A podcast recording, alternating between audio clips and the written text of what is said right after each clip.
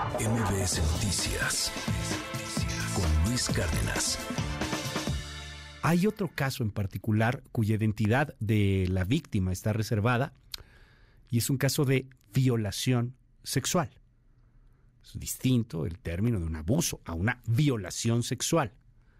Es quizá la carpeta más seria de investigación, es quizá la carpeta que ha provocado que el Estado de Israel pues acepte la extradición de Andrés Roemer que se prevé para el próximo 16 de octubre. Tengo en la línea al representante, al abogado de esta víctima cuya identidad termina por estar reservada. Él es Irving Regino. Gracias, Irving, por tomarme la comunicación aquí en MBS. Muy buenos días. ¿Cómo estás? Muy buenos días, estimado Luis. Eh, un saludo a ti y a tu auditorio. Eh, pues te agradecemos el espacio, sobre todo que nos brindas para poder dar a conocer este este caso. ¿Qué, ¿Qué, pasó? Evidentemente está reservada la identidad de la víctima, pero ¿qué pasó con esa persona? ¿Qué le hizo Roemer? Sí, mira, principalmente el modo de actuar de Andrés eh, se repite, se repite, se replica, es muy similar a lo que narraba eh, la persona con la que tuviste la entrevista hace unos momentos. De igual forma, eh, él les ofrece o le ofreció a nuestra representada ayuda. Le dijo, esto aprovechándose de que comenzaba su carrera como reportera y le dijo que él la podía ayudar a que destacara en el medio y posteriormente le hace una invitación a su casa. Cabe aquí resaltar que es una cuestión eh, triste que vemos en redes sociales, que la propia sociedad revictimiza a las personas, que dicen es que ella se lo buscó porque fue a esa hora a la, a la casa de este personaje. Eh, realmente las mujeres son libres de hacer lo que ellas gusten y no por eso quiere decir que están dispuestas o predispuestas a que abusen de ellas.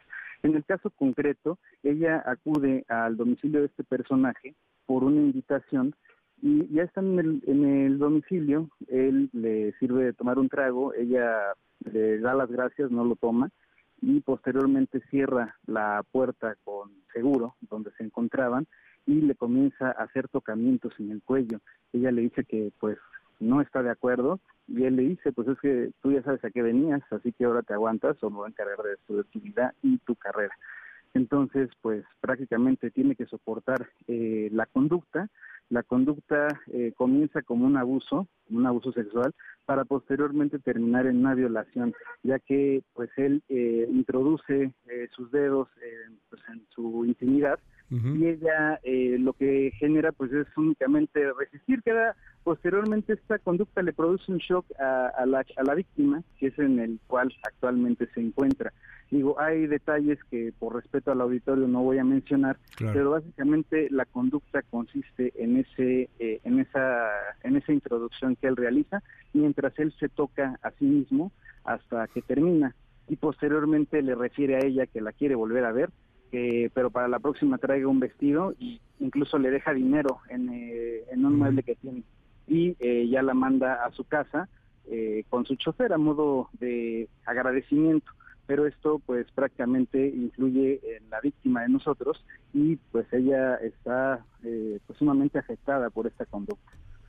Eh, es una denuncia, insisto, esto ya es también una denuncia como las otras también, eh, porque hubo muchas denuncias públicas, más de 70, pero entiendo, Irving, corrígeme, que solamente son seis, si no me equivoco, las que han, las que han terminado por, como dicen los abogados, judicializarse. Esta, la que están eh, eh, representando ustedes, pues es una también de las, de las más relevantes, de las más importantes. ¿Y, ¿Y qué les dice el gobierno? ¿La Cancillería ha tenido algún contacto con ustedes como representantes de las víctimas? Entendemos que viene un proceso de, de extradición y que es complicado debido a que no hay un tratado. ¿Hay alguna información en torno a cuándo Roemer podría estar aquí en México? Bien, mira, de las carpetas, eh, hasta donde sabíamos, eh, el año pasado eran cuatro las que traían orden eh, de aprehensión, que ya estaban judicializadas. Después de dos adicionales lo desconocemos.